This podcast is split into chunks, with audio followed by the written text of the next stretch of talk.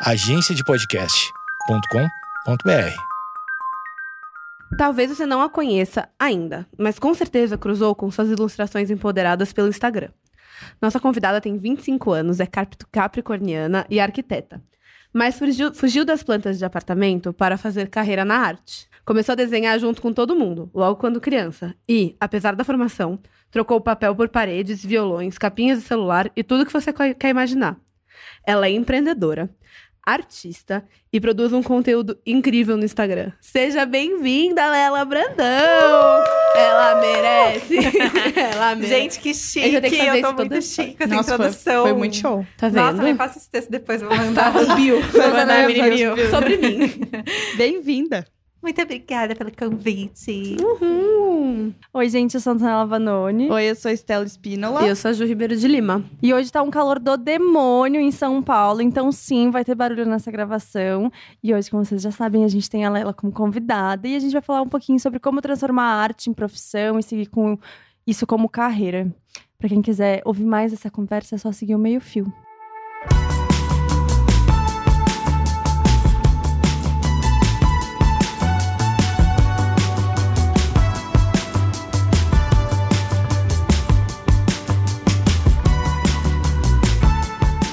Aí, Lela, Brandão? E aí? Chiquérrima, tô, muito, tô achando muito chique a gente ter uma artista entre Eu nós. também. E eu tô Muito achando muito cara. chique esse, esse ambiente, esses microfones chiquérrimos. Sabe o que, foi chique? Eu falei pra minha mãe, ah, a gente vai, a gente tem- vai gravar hoje com convidada da minha mãe. Ah, quem é? Foi a Lela, não sei se sabe quem ela é, mãe. Ah, aquele quadrinho que tem, tem em casa, sabe? Foi ela que fez. Aí minha mãe, ah, sei, então, tipo, foi a, a referência Ah, foi o quadrinho que só? tem em casa. Nossa, calma, das Artista. antigas. Das antigaças. Que ano será? Daqui a Ai, pouco vai valer muito faz esse uns quadro. cinco anos, seis. Nossa, meu então, Deus. eu tava falando pra Lela antes de gravação, eh, em off, como diz o jargão, que em, eu conheço a Lela e eu liguei uma coisa com a outra depois de muito tempo. Tipo, depois que de falar que a gente ia gravar com ela, que eu liguei uma coisa com a outra. A Lela fez a mesma faculdade que eu. E ela vendia as artes dela. Tipo assim, eu personalizo coisas. Na, num grupo da faculdade. E daí eu fui atrás dela falando assim: Oi, você quer personalizar um caderno pra mim? E ela personalizou. Nossa, Chique. eu Real. que, luto, eu que luto, né? Meu Deus, É real? vendendo arte no brechó. Brechó. online. Daqui a pouco bom. esse caderno vai valer muito dinheiro. Pensa Nossa, nisso. não, Tá todo usado, mas só tá, tá, em- lástima. tá, certeza. tá bonito. Tá acompanhando por muitos anos. Eu fiz em 2015. Mas, Lela, vamos lá. Começando do começo. É. A gente queria entender porque como tu começou a ter tua relação com arte? É, ainda mais que tu não é formada nisso, tu é Uhum. arquiteta. Uhum. E em que momento rolou essa transição? Como é que foi essa construção pessoal pra ti que acabou se tornando trabalho? É, é assim, todo mundo pergunta, ah, com, com quantos anos você começou a desenhar? E é, eu- todo mundo começa a desenhar com a mesma idade, né? Eu só nunca parei. As pessoas vão parando porque acham que é menos importante, ou enfim, é, param de gostar. Sei lá, quais são os motivos porque as pessoas param de desenhar. Sinceramente, todo mundo deveria continuar. Mas o- a minha família sempre foi muito artista. Tipo, meu pai, ele desenha muito bem, muito bem. Dá até raiva. Tipo, qualquer coisa que você falar pra ele desenhar, ele desenha em um segundo. É bizarro. E minha mãe e meu irmão também, eles desenham muito bem. Então, eles sempre incentivaram muito quando eu era pequena. E aí, eu sempre quis fazer alguma faculdade mais ligada à arte, mas eu não tive coragem na época de falar, ah, eu quero fazer artes plásticas. E a minha família, outra coisa, ela é inteira arquiteta. Meu pai, minha mãe e meu irmão. Hum. Nossa. Então, eu fui pro- pelo caminho mais fácil, digamos assim. Na verdade, eu entrei em publicidade antes. de- e aí, eu fiz, tipo, menos Ah, de um sabia. semestre. É, eu fiz SPM. Não sabia. Sim, pode falar isso? Pode. Ah, tá. Pode E falar aí- tudo. E aí depois eu saí e aí eu prestei arquitetura. E aí eu comecei a trabalhar com arquitetura no primeiro semestre da facul já. No começo você tinha intenção de seguir Não. na carreira de arquitetura ou já foi numa Não, no coisa? começo eu tinha. Tá. Até porque, tipo, eu entrei na facul, tipo, meio achando que eu ia ser arquiteta. Spoiler. não rolou. Quer dizer, rolou, eu sou formada em arquitetura, mas eu não trabalho com arquitetura. E aí eu fiz vários estágios, vários cursos ligados à arquitetura e tal, até que, tipo, deu, teve uma época que, que veio uma caneta específica para o Brasil, que era uma caneta que desenhava em todo lugar. E aí eu nunca parei de desenhar, assim, tipo, meio como hobby. E aí, quando chegou essa caneta, eu comecei a desenhar nas coisas. Tipo, meus amigos vinham, tipo, ai, desenha no meu violão. Aí eu desenhava, desenha não sei aonde, faz um quadrinho e tal. E aí eu comecei a aceitar essas encomendas, tipo, meio. Meio segundo emprego. Tipo assim, Uhum. terceira jornada, porque eu fazia fazer a facu, Terceira, né? né? Não era É. nem a segunda. É, nossa, é loucura, né? Porque faculdade de arquitetura, Sim. todos Cara, sabem nossa, que a todos gente os que meus lute. amigos surtam. É, eu não tenho não, noção, é o mas... ó.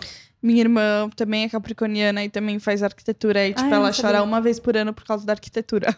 Que ano Tipo, que ela tá? Tá no último Uma semestre. vez por ano tá no lucro. É. Não, Não, juro, e, é tipo, triste. ela, ela tem uns choros de, tipo, se jogar na cama, É. começar a chorar e falar, eu não sei porque eu tô chorando, mas eu não aguento Não, mais. é muito. Caramba. Gente, eu já desmaiei uma vez, assim, de, Caramba. tipo, ficar três dias sem dormir. É muito desumano. É muito desumano. É, é bizarro. É, tanto que tem até aquele boato da FAO, né? Tem várias Qual? histórias da FAO. Do quê? De pessoas na FAO. Ah, Eu tá. não quero... Deixa no ar. Gatilhos. Ah, tá, entendi. Houve algum momento em que você pensou em desistir da faculdade? Sim, todos os momentos. Todos os dias Não, Teve lá. momento em que eu não pensei em desistir da É, faculdade? então, porque o que, que rolou? Tipo, pra você fazer arquitetura, você tem que ser muito apaixonado pra Uhum. aguentar, sinceramente, porque é muito puxado. Desculpa se alguém aqui tá prestando arquitetura e vai se assustar, mas spoiler, é muito puxado mesmo, assim. E aí, se você realmente não ama ou tem um propósito de, tipo, eu sei que eu quero trabalhar com isso, é muito difícil, sabe? E aí, vários momentos durante a facu eu me questionei muito se eu queria trabalhar. No final, eu realmente não queria até agora, né? E tanto que, tipo, eu levava, eu levava a facu muito arrastada, assim. Tipo, sério, Não Quando- era a sua prioridade, no final das tinha que ser minha contas. prioridade, porque, tipo, Sim, afinal de contas, é uma, é uma faculdade privada que eu fiz, né? Sim. Então, mano, eu não podia simplesmente Uhum. desencanar. Mas, assim, é, tipo, ia acabar férias, eu chorava, tipo... Tá acabando férias, eu chorava todo dia. Tipo, assim, no começo eu realmente não gostava. E aí, no final, eu comecei a entender os caminhos que eu poderia começar a gostar, assim. E aí eu comecei a gostar mesmo da faculdade, de, tipo, não querer que ela acabasse nos, nos últimos semestres. Mas eu acho que é muito uma coisa de. Eu também tive isso no meu último semestre da faculdade, que eu acho que é muito porque eu tava fazendo o TCC, o projeto que eu queria. Uhum. E eu senti muito isso também, que foi o único momento, não o único, mas praticamente o único que eu falei, não, agora eu posso fazer uma coisa 100% eu, e agora eu não quero que acabe. Eu Senti Sim, muito isso também. Total, total. E também uma coisa que me ajudou muito também foi... Eu fui fazer intercâmbio em 2017. Eu entrei na facu em 2012. Demorei muito pra me formar. Tipo, quase sete anos. Uhum. A facu de arquitetura é cinco anos, né? Pra uma faculdade privada, enfim. E aí, eu fui fazer em artes plásticas. Fui fazer o meu intercâmbio em artes plásticas. Pra onde você foi? Eu fui pra Lisboa. Na verdade, eu acho que. E aí, quando eu voltei, é, eu peguei muito, tipo, peguei pouquíssimas matérias em Lisboa. E aí eu vi uma, um outro tipo de rotina que também era possível. Porque, assim, a minha rotina possível em arquitetura era, tipo...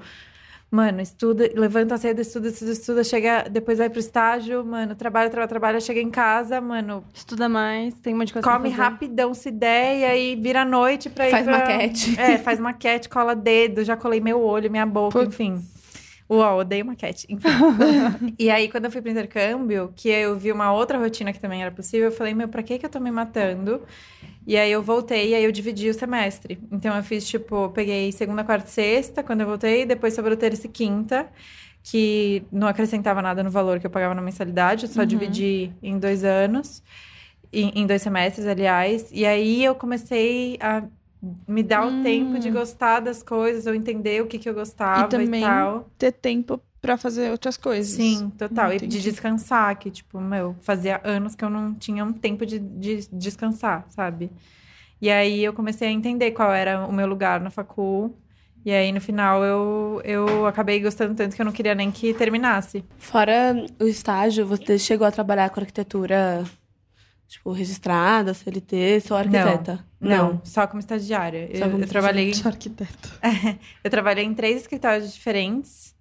É, o primeiro era dos meus pais, Uhum. que meus pais são arquitetos, mas eu trabalhei seis meses com eles, tipo, para aprender mesmo a mexer nos programas e tal. Aí eu saí, e aí eu fui trabalhar em outro, que era de arquitetura de interiores. Depois eu fiquei muito tempo em um outro, que era de arquitetura de cenografia, que é tipo arquitetura de eventos, stand, de marcas e tal. E eu gostava muito desse. E foi nesse estágio de cenografia que eu comecei a pegar os freelas, digamos assim, de arte. Uhum. E aí eu decidi que eu ia sair desse estágio quando eu percebi que as coisas que eu estava fazendo em arte estavam me dando tanto dinheiro quanto ah, o meu estágio. E eu estava fazendo em metade do- da carga horária. Aí eu falei, bom, se eu largar o estágio e me dedicar o tempo inteiro pra isso, talvez, tipo, essa seja uma hora de investir, assim. E aí eu tomei esse passo e aí desde então eu não, nunca mais trabalhei como estagiária. Foi até uma pergunta que eu recebi da MG Carla, que ela queria saber se houve algum feeling para que essa transição acontecesse ou se foi uma coisa mais natural. Uhum. Foi mais uma questão de matemática. Foi, foi uma questão como uma boa capricorniana. Eu jamais deixaria meu trabalho se não tivesse Sim. uma mínima estabilidade financeira. Uhum. E aí, é, pode falar marca? Pode. Pode. É, a estabilidade financeira, entre aspas, que eu consegui foi que na época eu consegui um contrato com a GoCase, que era uma Uhum. marca de capinha. Uhum. E aí eu sabia que eu não sabia quanto, mas eu sabia que todo mês eu ia ganhar alguma coisa. Então, tipo, eu sabia que não ia ter nenhum mês que eu ia ganhar zero reais. Uhum. E aí, quando eu assinei esse contrato, eu me senti mais segura, assim, pra, pra sair. É isso que eu falo, tipo, tem muita gente que fala, ah, Lela, quero, quero largar minhas coisas, viver de arte e tal. Eu fico, tipo, gente, quando você não tiver uma estabilidade financeira, não tem como. Tipo, você tem que ir equilibrando as coisas até você ver que é uma hora que você se sente segura de largar tudo, entre aspas. Porque não adianta Não nada. dá pra não ser dá. um mês de cada vez e correr o risco de ter um mês que essa conta não vai fechar. De- Não. No primeiro mês você falou o que, que eu fiz na minha vida? Não. Não. Eu só fiquei muito feliz, porque eu, Eu tinha, assim, como capricorniana, eu funciono com metas. Então, Aham. tipo, nesse mês que eu, que eu saí do, do meu estágio, era também um mês que eu tinha atingido a minha meta pra ir pro mutilão. Tipo, eu, eu, Uhum. eu falei, ah, eu quero juntar tantos mil reais pra ir pro mutilão na Europa, ficar um mês. E aí, ah, eu ia até com a Michelle. Ah, a Michelle é uma sim, amiga aham. nossa em comum. E aí eu juntei. Um beijo, é, Michelle. beijo, Misha. E que miou o mochilão, por sinal. E eu fui sozinha. Putz. E encontrei o Dan. Vem falar um oi, vai. É, a gente tem um. Hoje, A hoje gente o tem meio fio tem plateia. Nosso melhor ouvinte. Oi, gente, tudo Ah! bem? Tô muito feliz de estar aqui acompanhando essas lindas. Você Então é já perfeito. prepara que você vai dar a dica da semana. Já vou É, pensar não. na minha dica pra vocês. Objetivo odiar todos os homens, obstáculo. Daniel, Daniel. Daniel. Sim. Mas o que eu tava falando? Ah, é. Aí, Do mochilão. É, e aí coincidiu que eu atingi essa meta, tipo, de ir pro mochilão, e ao mesmo tempo eu fechei o contrato com a GoCase, que eu ia ter. Então eu tava assim, só celebrando. Uhum. Bons tempos, porque eu nunca mais vivi esse não medo, porque é osso. Eu tenho uma pergunta que, na verdade, até foi uma seguidora que mandou pra gente. A... Não sei se falar isso, Bubble Tools, eu acho. Ela perguntou como foi o processo de tu se descobrir como artista. Porque tu falou que tu foi, é, foi bem organizada a tua transição, mas tu já se, se identificava como uma artista? Como é que foi isso? Isso, na verdade, é uma pergunta que eu recebo bastante. Mas, assim, eu nunca não me identifiquei como artista, assim. Porque, pra mim, artista é quem tem alguma ligação com a arte e produz alguma coisa. Então, seja escrita, seja artes visuais, seja, tipo, au- audiovisual, tudo isso eu considero como arte. Então, tipo, eu acho até estranho quando as pessoas acham... Quando as pessoas usam artista como elogio. Tipo, nossa, você é uma artista. E eu fico assim... É o que eu sou. é a a minha profissão. é tipo, nossa, você é um dentista, né? Eu, Sim. e aí, mas eu acho que sempre, assim, óbvio que tem, tem momentos de insegurança, mas eu sempre me considerei artista no, no sentido de, tipo, eu sempre gostei de produzir arte, então acho que isso é uma coisa Não que... foi um ponto de mudança, assim. Não. Entendi. E pra ti, eu acho que, na verdade, talvez uma dúvida falando de faculdade que a gente tava conversando. Uhum. Como é que foi a transição, assim, pros teus pais, de tu se afastar de arquitetura, ainda mais que tu tem- Uhum. vem de uma família de arquitetos, e Fez migrar o- faculdade, né? Investiu tudo nisso. Uhum. Exato. Então, para os meus pais, na verdade, tipo, surpreendentemente, meus pais lidaram super bem com isso. Meus pais sempre me apoiaram muito. Eu acho que é porque eles sempre viram que é uma coisa que eu amo fazer, né? Tipo, e, e outra coisa que ajudou muito é que quem tá ouvindo provavelmente não sabe que eu faço arte em parede. Então eu consigo unir muitas coisas. Por exemplo, minha mãe faz um projeto e aí ela apresenta meu trabalho para cliente e eu consigo fazer uma parede Ah, no projeto. da- ah, é, que tudo! Tipo isso, entendeu? Então, é, a gen- a gente trabalhar junto também é, é um ponto de conexão que, que sustenta, né? Um pouco isso. Porque, querendo ou não, também não é que, sei lá, você fez faculdade de odontologia Aham. e, e é artista. Tipo, a arquitetura tem muito Tá de muito- E desenho você trabalhou também e tudo mais. arquite- é, arquitetura de interiores, né? Então você Sim. também tem uma noção. A arquitetura tem muito de arte, assim, principalmente no começo do curso, tem muito de arte, pelo menos na minha faculdade. Uhum. Não sei. Mas é por, por isso que, tipo, quando eu entrei na facul, nos primeiros semestres, eu amava, porque era basicamente só, Só arte. desenho. Fica E aí- desenhando. Era só ficar Uhum. desenhando, expressão, tipo, mil coisas, não sei o quê. E aí depois começa a vir o papo um pouco mais sério, assim. E aí foi a época que eu comecei a odiar. Mas ainda hoje, quando você tá desenhando, quando, quando você tá fazendo as paredes e tudo mais, você sente, tipo, influências da arquitetura ali, Ah, tipo, sim. Ah, eu tenho essa noção de, sei lá, proporção. Não sei nem falar o que fala de arquitetura, perspectiva, Aham, exatamente. sim, muito. De estética, composição, Sim. tudo isso. Até porque tudo é referência, né? Tipo, bom, eu passei quase sete anos na facul e a gente entra em contato, tipo... É porque, assim, depois de quatro anos na facul, eu descobri que, que quem faz a facul é o aluno. Tipo, Uhum, você tem que ir uhum, atrás... sim. E aí, eu não tinha descoberto isso, eu só achava um porre tudo que eu recebia. E aí, depois eu comecei a perceber que eu só precisava ir atrás das pessoas dos assuntos certos que- certos pra mim, né? E aí, eu, e aí tudo vira referência, tudo vira. Como é que chama isso? Em publicidade tem muito, que é. Tipo, você vai vendo a referência e vai guardando. Bagagem? Eu chamo É, de como- bagagem. É Eu como se fosse isso. Como é? Repertório, isso. Ah, palavras bonitas, Repertório é uma palavra Isso. linda. É, é muito de publicidade essa, essa palavra. Tudo vira repertório. Mas ainda voltando pro começo. Tá, você sempre desenhou. Aí foi mais ou menos na época da faculdade que você começou a ganhar um dinheiro com isso? Sim, Ou foi, antes? Foi na faculdade. Foi na faculdade. Aham. E foi uma coisa que, tipo, quando começou. Assim, tenho dificuldade de entender como começou isso. Porque tudo bem, a gente sabe que você usou bastante o Instagram pra Uhum. isso, pra divulgar seu trabalho e tudo mais. Mas, tipo, eu sinto que foi uma coisa, tipo. Muito crescente. Não é que parece que foi fácil, mas assim, foi uma coisa Foi que muito do nada. não do nada também, Rápida. mas é que, tipo. Porque eu lembro, assim, eu lembro da época que, tipo, eu te mandei mensagem pedindo pra dar um presente de aniversário pro Márcio, meu namorado. E, e, tipo, eu sei que hoje não vai ser assim. Eu não vou te pedir pra fazer isso, você vai fazer, tipo, pra hoje, você tem. Em que momento se tornou profissionalizado? É, acho que dá a impressão, mas que nem faz cinco anos isso. Tipo, são cinco anos de uma carreira, né? Que eu fui aprendendo muito e tal. Assim, no começo foi muito de boca a boca. Uhum. Tipo, é, por exemplo, você me, me encomendou porque você sabia que eu Uhum. fazia e tudo mais. Tipo, a gente tinha amigos em comum e tal. E aí o boca a boca vai se espalhando. E Instagram também, tipo, foi uma puta de uma ferramenta que, que eu abri o Sinestesia, né? Que o Instagram é Uhum. o Estúdio Sinestesia. Que no começo era de personalização de objeto. E hoje em dia já é uma outra coisa completamente diferente. Sim, foi até o que eu fiz com você. é, exato. A Ju também, ela encomendou o caderno, enfim. E hoje em dia eu não faço mais esse tipo de coisa. Tipo, eu uso sinestesia pra arte em parede. Então. o foco é total é, esse. É, é Uhum. 100%. E tinha a Frida também. É, tinha a Frida, que era um outro projeto também. Mas aí esse eu não ganhava nenhum dinheiro. Inclusive, Uhum. gastava horrores. que era um projeto de arte de rua.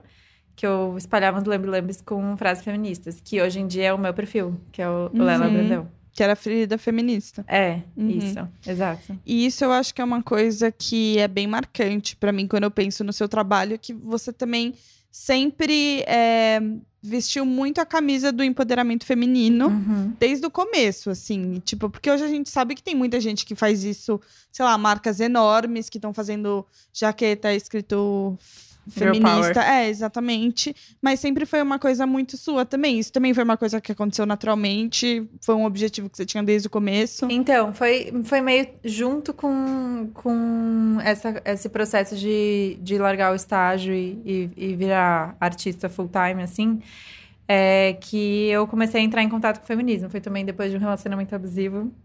E aí, que, que na verdade, tipo, naquela época, era, era muito esse o ponto de encontro das mulheres com o feminismo. Era depois do relacionamento abusivo, Sim. ou depois de algum transtorno Meio que o alimentar. despertar de tipo, muitas é. meninas era esse. Exato. E aí, logo depois desse relacionamento, eu entrei muito em contato com o feminismo e eu consegui entender muita coisa que tinha acontecido comigo. Uma coisa que eu sempre falo também no, no meu Instagram é sobre anorexia, que eu passei muito cedo. Então, eu acho que quando eu encontrei o feminismo, pareceu que, tipo, minha vida inteira fez sentido. E foi Uhum. antes desse boom do feminismo que virou, tipo, Uhum. e aí, é, e aí por isso que sempre, sempre eu bati muito nessa tecla, assim. O Frida Feminista, por exemplo, era, o objetivo era esse, o objetivo era, tipo, pegar frases que me ajudaram e colocar nas ruas para que ajudassem outras mulheres a entrar em contato com o feminismo e, e ajudarem elas também, sabe?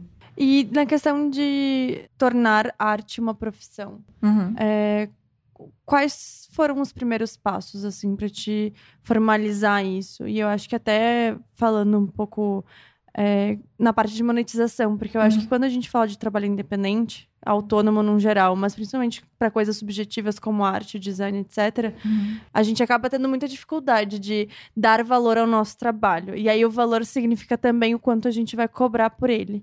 E eu queria muito saber de ti como é que foi para ti essa construção de tipo, ok, essa é a minha profissão, eu preciso é, ser remunerada da maneira justa. Como é que foi essa tua, essa tua evolução para profissionalização da tua da arte? Porque além da arte, veio junto com isso você fazer sucesso no Instagram e você também fazer dinheiro como influenciadora, Uhum. certo? Sim, mas isso é muito mais recente, né? O Sinestesia tá desde 2014 Uhum. e, e o meu trabalho como criadora é desde o ano passado, começo do ano passado que eu comecei a criar É, mas conteúdo. eu queria entender mesmo de arte, porque eu acho que é, é, a gente não sabe muito bem como funciona, eu acho que quem tá de fora. E eu acho que como trabalho autônomo também é muito Uhum, diferente, sim. né? É, então, é realmente uma luta. Porque, é, bom, eu vou falar de como foi o meu processo, mas eu vou falar de como eu gostaria que tivesse sido para quem tá começando. É. realidade. O, o meu processo foi chutando. Sinceramente, assim, no começo eu chutava um, valor, assim, eu não tinha a menor ideia. Tinha, tinha encomenda que eu acabava pagando pra fazer, porque eu gastava muito com material, às vezes não levava em conta o preço do frete, principalmente porque eu Sim. fazia personalização de objeto. Então, por exemplo, se eu vou fazer um caderno, eu tenho que comprar o caderno, e aí eu tenho que comprar o material, e aí eu tenho que, que desenhar, e aí depois eu tenho que entregar. Então, tipo, muitas vezes eu errava essa conta, e aí eu acabava Tipo, não só não lucrando, como pagando para trabalhar. E aí eu fui aprendendo com o tempo, assim, a, dosar o quanto que quanto que pessoa física pode pagar, quanto que pessoa jurídica pode pagar, Ah, quanto sim. que grandes empresas podem pagar. E aí eu já, já também aprendi apanhando, tipo assim, cobrar muito pouco de empresa, ela não queria fechar comigo por causa disso, tipo, porque não passei segurança por conta do valor. Então é uma linha muito tênue, assim. Sim. E aí, acho que depois de. fa- Faz, de 2014 para 2019 dá quantos anos? Cinco, Sim. anos. Cinco É. anos. Cinco Depois de cinco anos, tipo, na tentativa e erro, hoje em dia eu tenho uma boa noção, assim, tipo, de quanto cobrar, quanto que vale o meu trabalho. Porque, assim, arte é um pouco mais delicada do que só ser autônomo, porque tem um, um outro valor, né? Porque não é só o valor da hora, você não tem como fazer uma tabela e falar, ah, eu vou Sim. gastar duas horas fazendo esse desenho, porque eu demorei 10 anos para aprender a fazer esse desenho em duas horas. Fora que você tá colocando uma coisa muito pessoal sua ali no Sim, mundo. exato. Assim, é, e, e então esse foi o meu processo, muito tentativa e erro, apanhando muito, e aí hoje em dia eu mais ou menos aprendi. Não posso dizer que eu aprendi 100%, porque, tipo, até, tipo, outro dia me falaram, meu Deus, você tá cobrando muito barato. E aí eu fiquei, tipo, meu Deus, não tava sabendo, sabe? Sim. Então, até hoje é um grande desafio. O que eu gostaria de ter feito desde o começo era conversado com outras pessoas, artistas, para que elas palpitassem no orçamento, palpitassem no- na entrega, no jeito. Então, assim, tem muitos, muitas burocracias, parece que não, mas tem muitas burocracias que envolvem a arte que. Se você não sabe, você acaba se ferrando com certeza. Por exemplo, a alteração. Sim. Sim. Porque se você não coloca no orçamento o número de alterações, o cliente pode alterar para sempre. Você fica trabalhando por anos Viu e só? anos na mesma encomenda. Tipo, É, eu passei um orçamento esses dias e a Estela perguntou justamente disso. É. Sim. É, tem vários, vários pormenores, assim, que se você não presta atenção, você se ferra real. Porque é muito. Cada trabalho que você vai fazer vai acontecer de uma forma, pode não ter nenhuma alteração, pode ter um monte. É muito difícil, Sim. né? De, tipo, precificar isso realmente. Não, né? eu acho que é bem o que tu falou. Tipo, tu não tem uma tabela de horas pra quanto tempo tu leva Não. em cada quadro. Ou em cada peça que tu vai criar. Até porque às vezes é muito subjetivo mesmo, assim, né? E como ah, tu conseguiu, se é que tu já conseguiu do- Hum. da tua forma, da tua perspectiva, é, definir um estilo visual pra tua, pra tua criação? Porque acho que também é uma outra questão, assim, né? Tipo, eu acho que a maioria das pessoas começa desenhando, tipo, olhando coisas, desenho de observação e tal. Mas quando tu começa a trabalhar com isso, tu tem que começar a definir um estilo próprio. Tu acha que tu já tem? Como é que tu. Se sim, como tu construiu isso? Então, eu acho que outra coisa que é legal falar é que, como artista, eu tenho dois. Como se eu tivesse, tipo, duas personalidades em dois Instagrams diferentes. Que é o Sinestesia, que eu faço as artes em paredes, e no Lela Brandão, que é o meu pessoal, eu faço ilustrações digitais. Uhum. E aí eu acho que, assim, os estilos, mesmo que eles se pareçam, eles são coisas diferentes. Tem, enfim, por exemplo, no, no Sinestesia, hoje em dia eu só eu desenho quase que exclusivamente coisas ligadas à natureza, tipo folhagens e coisas botânicas e tal, e às vezes eu misturo um pouco com a figura feminina. Já no Ela Brandão eu trabalho com ilustração, sempre, sempre de mulheres, mas muito mais para transmitir uma mensagem do que pela arte em si. E eu acho que, que não tem muito uma receita, assim, é você tem que praticar muito. É, Assim, tem mil dicas de, de como você pode construir o seu estilo, é, mas eu acho que é o tempo e a prática, basicamente, assim, e tomar muito cuidado para, assim, por exemplo, todo mundo que tem estilo, é, eu acredito que é a junção de vários artistas como referência, mais alguma coisa que você acrescenta, ou, enfim, mais uma forma que você observa a arte dos outros artistas e tudo mais. E aí, tomar muito cuidado na dosagem, porque, tipo, se você usa muito um artista como referência, você acaba virando meio que um plagiador do- de outro artista e tudo mais. Então, criar um estilo é sempre isso, assim. Tem, tem um livro muito bom, pode recomendar já? Um Pode. livro? Pode. tem um livro muito bom que se chama Roube como um Artista. Ai, esse livro é muito bom mesmo. Ele é rapidinho de ler, sério. Você lê em meia hora e ele é muito bom, tipo. Que fala bastante sobre isso, sobre as angústias de ser artista, de- dessa noia de criar um próprio estilo, que é muito difícil. Mas é, é o objetivo de todo artista, né? Sim. E até hoje você faz muito curso também. Eu vejo que você sempre posta Uhum, que você tá fazendo sim. curso. Então também é uma coisa que você tá meio que se reinventando diariamente, né? E- É, a vida inteira. Não, isso in- inclu- você tem que incluir no quanto você custa, né? Sim. Porque são seus estudos também. E eu acho que agora falando de, de um pouquinho sobre a tua profissão e feminismo, como é pra ti ser uma artista jovem no mercado filha da puta? Porque no final das contas é isso.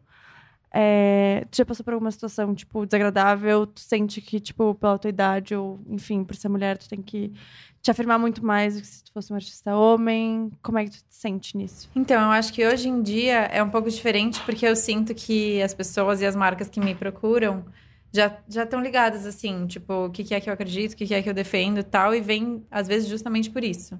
Mas no começo, realmente era muito difícil, assim. E é- foi exatamente por isso que eu criei um outro Instagram chamado Estúdio Sinestesia, que não tem nada a ver com homem ou mulher.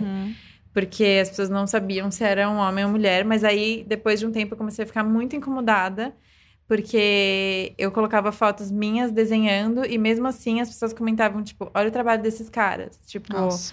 Assim, Sim. é, sempre assumiam que eu era um homem, sempre me tratando no masculino. Até teve uma situação muito chata que, tipo, foi, né, foi nesse dia que eu falei, tipo, nossa, meu Deus do céu, realmente isso rola, né? Que foi, tipo, um, um dia que me contrataram pra fazer um live painting numa, numa abertura de uma loja. Aí eu fui com meu ex-namorado, e aí ele tava tirando foto. E eu tava desenhando. E aí um cara chegou e falou assim: Ah, é, ele é seu chefe? Tipo. Nossa. Querida. E aí ele olhou e falou, tipo, mano, eu tô tirando foto dela. Uhum. Tipo, se alguém é chefe, tipo, é ela, sabe? Aham. Então, mesmo quando você. Sempre duvidam, assim, isso é muito chato. Mas acho que hoje em dia eu tive a sorte de desviar disso também. Bom, considerando que eu também sou uma mulher de classe média branca, eu tive inúmeros privilégios de sair na Sim. frente em mil, mil ocasiões. Mas tem, tem essas coisas chatas que rolam, sim. E sobre as dificuldades de falar sobre feminismo tão abertamente e ven- não vender, mas é vender de certa forma, não vender feminismo, mas envolver isso no seu trabalho. É muito difícil falar disso com tanta frequência na internet. Você ainda escuta muita crítica, muita gente vindo falar merda. Ainda mais com o que a gente tá passando agora. É o momento. O momento do país. É, eu acho que o pior momento já passou, assim, que foi Tá. as eleições. Realmente foi muito pesado, assim. Eu recebi ameaça de morte diariamente, Caramba. assim. Tipo, era realmente muito pesado. Mas, é, bom, tem, tem dificuldades, mas, eu, assim, eu tenho muita sorte que as pessoas que me seguem são muito, muito, muito envolvidas no que eu falo e no que eu faço. Então, as, as críticas que eu recebo são muito mais de pessoas que entendem do que eu tô falando e questionam e também, ó, tipo, propõem um diálogo legal que, que me faça Uhum. crescer, do que, tipo, um cara que chega e começa a aloprar e tal. Tipo, isso é muito raro, até porque, tipo, 95% do meu público é mulher. Então, Aham. É, é bem raro. Uma coisa que acontecia muito era no meu canal do YouTube, assim. Mas aí a- a- o meu modo de lidar, eu não, não eu postava o vídeo e não Por que lia. será que acontecia mais isso no YouTube? Eu acho que o algoritmo, tipo, Eu acho que o YouTube tem mais direciona. abrangência mesmo. É, ele direciona mais, Uhum. mais para uma Seus vídeos no YouTube sempre foram super informativos. Tinha É. vídeos sobre os tipos de feminismo, sim, sobre mulheres. Eu adorava o desenho e quadro que você fala. fazia, desenho e fala, Uhum. quadro do YouTube, quis dizer. Aham. Que você desenhava sempre uma mulher contando a história dela. Sensacional, sensacional mesmo. É. Não, e são muitos projetinhos que você tem, assim, projetinhos, projetões, na verdade. Envolve Mas seu trabalho é muita coisa, assim. Existe uma. Você fez uma rotina pra você do tipo, sei lá, segunda de manhã eu vou me dedicar sempre a pintar as paredes, então esse horário tá guardado pra isso. Como que você se organiza com tanta Então, coisa? nossa, eu vou, vou agora me expor um pouquinho. que é, tipo, é muito. Isso é uma das, das partes de ser autônoma que eu não gosto. Que é realmente, tipo, foi uma coisa que eu trabalhei muito na análise e eu percebi que não é pra mim. Que é essa instabilidade, tanto de rotina quanto financeira, que ser autônoma. Uhum. É, tipo, vem no pacote, assim. E aí é muito difícil. Eu moro sozinha, então, tipo, eu nunca sei quando que eu deveria estar lavando louça, quando que eu deveria estar trabalhando, quando que eu deveria Assistir tá, me- é, tá desca- descansando, isso é muito difícil pra mim. E aí, agora esse ano eu, eu decidi, agora eu tô atrás de trabalhar como professora de arte pra criança, Ai, que legal. Ai, que legal. que é justamente pra tipo continuar entrando em contato com a arte e, Uhum. e, tipo alimentar esse lado infantil, que é Sim. muito gostoso da brincadeira, que quando você trabalha com arte é muito difícil você É. tipo separar assim é, uma coisa gostosa de fazer do trabalho, porque as duas coisas são a mesma coisa. E aí eu acho que entrando em contato com criança isso vai me ajudar muito e também estabelecer uma rotina, que é muito difícil. Mas, assim, respondendo, hoje em dia eu não tenho uma rotina. A minha rotina é baseada, tipo assim, eu tenho análise segunda-feira, tipo, meio isso, sabe? Uhum. Mas eu sento todo domingo e organizo, tipo, eu tenho isso, isso, isso pra fazer, eu vou usar essas horas pra fazer isso e tal. Tipo, eu sou organizada, mas eu não tenho uma Entendi. rotina. Mas às vezes só acho que tá meio mal distribuído ali. É. Uhum. Uma das nossas ouvintes, que acho que na verdade eu tô seguidora, que você redirecionou, fez uma pergunta, o nome dela é Rebeca, que ela falou o seguinte: geralmente a arte é um, a arte é um hobby. A inspiração vem naturalmente. Como você faz pra não ficar chato e sempre ter inspiração? Você tem algum truque? Ou pra você a inspiração vem mesmo? Então, na verdade, tipo, quando você começa a estudar arte, começa, começa a entrar mais em contato com outros artistas, você vê que esse negócio de inspiração. Até nesse livro ele fala bastante, nesse Hobby como Artista, ele fala que, tipo, você- se você vai trabalhar com arte, você não pode achar que você vai sentar e ficar esperando baixar um espírito divino falando, você está inspirada, agora produza. Porque você precisa produzir, independente do que você. Então, eu acho que o repertório é uma coisa muito importante de você construir. E aí você sempre ir alimentando esse repertório. No Pinterest, por exemplo, é uma ótima ferramenta. O próprio Instagram, você salvando foto em pasta e tal. É muito legal. Porque você, às vezes, só, tipo assim, se eu, se eu preciso, por exemplo, preciso fazer um job para uma marca. E aí eles querem falar sobre, sei lá, menstruação. Uhum. Aí eu.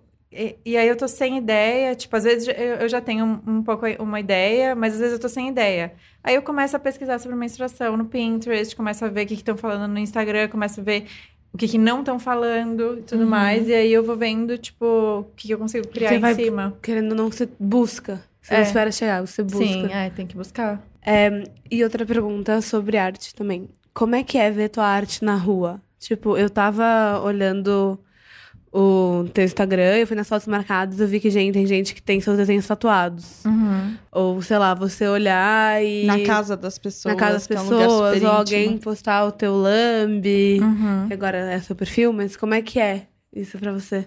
Eu acho muito. No começo era muito esquisito, assim. Mas hoje em dia eu acho muito massa. Eu acho muito legal, tipo, quando as pessoas tatuam minha- minha- meus desenhos, quer dizer que elas realmente gostaram, que elas querem levar pra sempre. Eu acho muito. Assim, tem vários tipos de cliente, mas tem um tipo de cliente que fala, faz o, faz o que você quiser na minha parede. E eu acho isso incrível, assim, a pessoa realmente confia tanto no meu centro estético que deixa eu desenhar na parede dela que ela vai olhar pra sempre, assim. Eu acho muito massa. Mas é óbvio que, tipo, tem, tem várias paradas. Quando você começa a postar seu trampo no Instagram, tem várias paradas muito chatas, né? De, tipo, plágio e tudo mais. Que as Uhum. pessoas, tipo, tem várias marcas que postam sem, sem te pedir e tudo mais. E aí tem esse, esse lado chato também. Você até estabeleceu algumas regras do tipo. É, para usar ilustração. Você disponibilizava algumas Uhum. coisas, não sei se você ainda faz isso, acho que você ainda faz, de wallpaper Aham. e tudo mais, mas você sempre, sabe, tipo, passou algumas regrinhas para tentar, Uhum.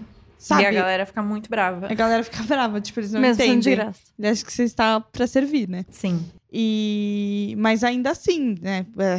É, querendo ou não, tipo, tá no Instagram, as pessoas acham que não é de ninguém, né? Que pode Sim. fazer o que, o Ah, que eu achei quiser. no Pinterest. É. Ah, Tipo, pronto. o Pinterest pariu a arte. É. Não, eu perguntei isso exatamente porque eu tenho uma tatuagem que eu sei que várias pessoas têm, mas que é de uma artista australiana. Uhum. E eu, e eu tive o cuidado de mandar uma mensagem Sim. pra menina, Sim, isso sabe? é muito importante. Então, tipo, olha, eu quero fazer sua arte, eu posso. Ela falou que podia. Daí eu fui falar com o tatuador e falei, olha, eu quero fazer essa arte mesmo, está aqui a autorização. Sim. Porque é, é, não é só. Eu vou pegar um- aquele caso do Carlinhos Maia que riscou um quadro. Uhum. Não- o, o quadro não Não é. vi isso. Menina, ele riscou um quadro de um hotel, de uma artista. Tipo, ele desenhou uma cara Desenhar uma carinha, tipo um smile. num quadro. E, tipo assim, Com o quadro não é Bic. do hotel. O quadro é do artista, sabe? Você tá, tipo, Uhum. alterando uma coisa É. que tá lá. Você tá pegando.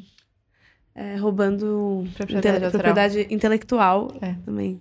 Entendeu? É muito É. maluco isso. É, quando, quando você faz uma obra, isso a minha advogada aqui me explicou. Que, Adorei. que tem, tipo, dos direitos autorais, tem, tem a sua. Tem o direito moral e o direito autoral. O que você vende é o direito autoral. Mas o direito moral, você não tem como vender, ele é pra sempre seu. Tipo, se você cria um quadro, você vende esse quadro, você vende o direito autoral desse quadro. Eu não sei se estou falando errado, eu acho que é direito autoral, mas eu sei que o direito moral tá certo, que o direito moral ele é pra sempre seu. Então, tipo, Uhum. é, você, não tem- você não pode alterar, entendeu? Tipo, você não pode Sim. desenhar em cima Não é porque de um você bagulho, pagou tipo, por alguma coisa que é, você Que é que seu, você é o é. autor. Tipo, não. Que maluco, né? É, não, eu tava pensando sobre isso porque eu acho que é um problema bem é, presente que a gente tem hoje, porque basicamente o Pinterest ele virou um grande Google Imagens com referências boas, e ao invés das pessoas entenderem isso como referência e abstraírem e criarem a partir disso, as pessoas simplesmente copiam, né? Uhum. E eu acho que E é eu acho que tem muitos casos na maldade, tem uns casos também que você tá só no automático. É, então, e as pessoas não param pra pensar que, assim, se aquela imagem está ali, alguém fez ela, Sim. sabe? Sim. Sim. E querendo ou não, é o trabalho da pessoa, é o tempo da pessoa. E, e eu até tava lendo nesse caso do Carlinhos que realmente, tipo, independente da pessoa comprar ou não a tua peça, a não ser que por contrato tu esteja dando direito autoral pra ela, por exemplo. Eu, como designer, tudo que eu faço é, da- é de posse da empresa. Inclusive, é, tipo, o direito autoral é da empresa. Mas por, por contrato, mas não se faz isso quando se vende um quadro Uhum. ou se, quando se vende uma peça de, de arte, enfim. É, mas o que eu queria saber de ti, na verdade, porque a gente recebeu várias perguntas aqui, é, tem uma galera perguntando que eu acho que deve ser alguma coisa que tu provavelmente escuta com frequência, que é é necessário algum curso ou formação ou só vou, só vou na fé com o, deu- com o dom que Deus me deu? A galera deve perguntar assim, tipo, ah, nossa, você é muito talentosa, mas tem que nascer Nasceu assim, com o né? dom. Uhum. Ah, sim. É o grande mito. É o grande mito eu, dom. eu tenho um É. amigo tatuador que fala a mesma coisa, é o grande mito. É, é, acho que todo artista vai, vai te falar isso, porque todo artista que trabalha com isso já pratica muito. Se você fizer uma coisa todos os dias, você acaba eventualmente ficando um pouco bom nisso, né? E mas não, não tem que ter nenhum curso. Você pode, você tem que se sentir confiante com o seu trabalho, assim. Eu quando eu comecei a fazer o fazer o sinestesia, eu não tinha nenhum curso. Hoje em dia, depois de formada, eu, fi- eu tô fazendo um curso de desenho, mas tipo, e eu tenho o sinestesia há cinco anos, tipo, não, não, não foi nessa, você não precisa ser graduado pra começar a ser artista. Sim. Ah, e é até uma coisa que também, tipo, não tem muito certo e errado quando você tá É. fazendo arte, né? Tipo, Uhum. Tá, tem certo e errado até certo ponto, né? Tipo, ou não, Não, tem certo acho e errado não. nunca? Eu acho que não, tem. Eu pensei, não em tem certo e errado abstrata- quando eu pensei, tipo, se você fazer uma coisa ofensiva na sua arte. Ah, não, sim. isso sim. Ah, mas isso é tipo, Mas- tem se você ser uma pessoa. Então, É, é, você, é uma você é uma pessoa pessoa errada. Exato. Mas acho que sim. certo e errado não existe, porque, sei lá, Não. tem quadro. Sim. Eu, lembro, eu nunca esqueci uma vez que eu fui numa exposição com meu pai e eu vi uma obra abstrata maravilhosa. Eu fiquei assim, meu Deus do céu, meu pai. Até eu faço isso. Eu jogar Ah, um monte é? de tinta no quadro, entendeu? E também a interpretação, né, de cada pessoa, então. Sim. O cla- Como que é aquela frase, tipo, arte, acho que é contemporânea, poderia É. ter feito Mas não isso, fiz. mas não fiz. É, exato. Sim. Exato. E quais são suas maiores é, inspirações e referências falando de artistas hoje, sim? Quem são seus ídolos na arte? Bom, vou falar o grande clichê, que é a Frida Kahlo. Mas a Frida, o que, o que mais me inspira nela, inclusive, ela é o tema de um curso que eu dou, que é um, um workshop de ilustração e, e autoconhecimento, é que ela é muito fissurada em autorretrato e ela usa a arte como ferramenta de autoconhecimento. Isso eu acho incrível do trabalho dela e, tipo, como ela se retrata em diversas situações, diversos, sei lá, o rosto dela num animal, o Uhum. rosto dela, enfim, eu acho isso incrível na Frida. E, nossa, tenho, tenho muitas referências, assim, hoje em dia, é, tipo, mais atuais. A que eu sempre falo é a Pri Barbosa, que é uma ilustradora Ai, maravilhosa. As ilustrações que delas são lindas. ela é, ela é incrível. Tem a Bruna Mancuso também, é uma artista que eu amo, que eu acho incrível. Enfim, por sorte são minhas amigas. E. Ah, tem muita gente, gente. Se eu começar a listar, a gente não acaba nunca. Mas... Você sente que você pega também inspirações de tipo, coisas totalmente inusitadas, às vezes, tipo, filmes, é, sei lá, tô andando na rua, vi uma. Muito poético, foi isso. Mas estava andando na rua, vi uma folha caída no chão e Sim, falei, mas é exatamente assim. que bonito. Sério, é exatamente assim. Ainda mais que, tipo, hoje em dia. Bom, agora eu vou en- entrar no papo de Lele. Vai que é, vai que é sua. Lelê. É, hoje em dia eu tô, eu tô estudando bastante sobre bruxarias em geral. E aí eu tô bem ligada em, em plantas, tipo, estudo de aromaterapia e tudo mais, Uhum. mas muito focado em, em plantas. E aí eu tenho traduzido muito isso nos desenhos e é uma coisa muito legal que finalmente estou conseguindo fazer e ver sentido em tudo, que era, tipo, entender a energia que o cliente quer no quarto dele, entender qual planta que tem essa energia e aí traduzir isso no- na arte, sabe? Isso é muito mágico pra mim. Então, tipo, plantas me inspiram muito. Que demais. Eu tenho a impressão de que, tipo, tudo na sua vida tá, tipo, muito Se conectando, ligado, né? assim, tipo, sei lá, e, e- e em alguns momentos até eu acho que isso deve ser difícil, porque existe um momento em que você vai desenhar e que você fala, não, isso eu não quero que esse seja trabalho, eu quero que esse seja, sei lá, pra mim. Uhum. Tipo, existe- você tenta, às vezes, separar um pouco as coisas, porque, sei lá, você pode estar trabalhando o tempo todo. Uhum. É, então, é muito difícil, assim, eu passei muito tempo sem produzir nada pra mim, até, até uma das metas desse ano pra mim era produzir coisas pra mim. E aí, Deu por isso... certo? É, então, por isso que eu entrei na aula. Ah, sim. Porque a aula, pra mim, é o momento que eu tô produzindo só pra mim. Eu tô estudando, eu tô produzindo as, as coisas que não é pra postar, não é pra trabalho, não é pra nada. É porque eu estou aprendendo técnicas novas, enfim, jeitos novos de desenhar e tudo mais. Isso tem sido muito incrível. Mas eu ainda quero ter mais tempo pra produzir mais coisas pra mim. Porque a partir do momento que você posta, vira um pouco trabalho. Sim, vira totalmente trabalho. é. E como você lida com bloqueios criativos? E se tu tem, né? No Uhum. caso, não sei se tu tem. É, então, assim, trabalhando com isso, nem posso me dar o luxo de, de ter bloqueios criativos, porque senão eu não tenho dinheiro. Tipo. Sim. Mas quando eu tô em algumas épocas que eu tô com muita preguiça de. Assim, por exemplo, TCC. Tava entregando Uhum. TCC. Eu não queria nem pensar em, em, em desenhar. Então, o que eu fiz foi, tipo, eu previ que isso ia acontecer, e aí eu trabalhei muito, e aí eu fiquei dois meses sem produzir nada, porque eu tava fazendo TCC.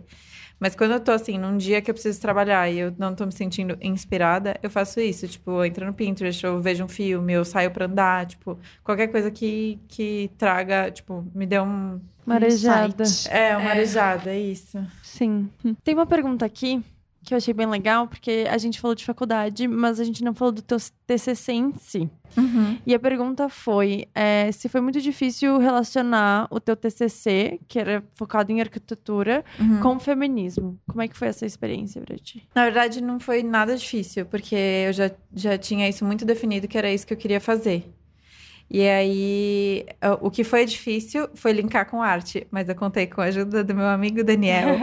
Daniel, isso aqui de novo. É, porque é, desde o começo, quando eu entrei no TCC, eu sabia que eu queria tratar de feminismo, porque eu, eu me entendi como feminista na faculdade E eu fundei o coletivo feminista da minha faculdade. Eu quase fui expulsa da faculdade por fazer um escarcel lá que eu fiz.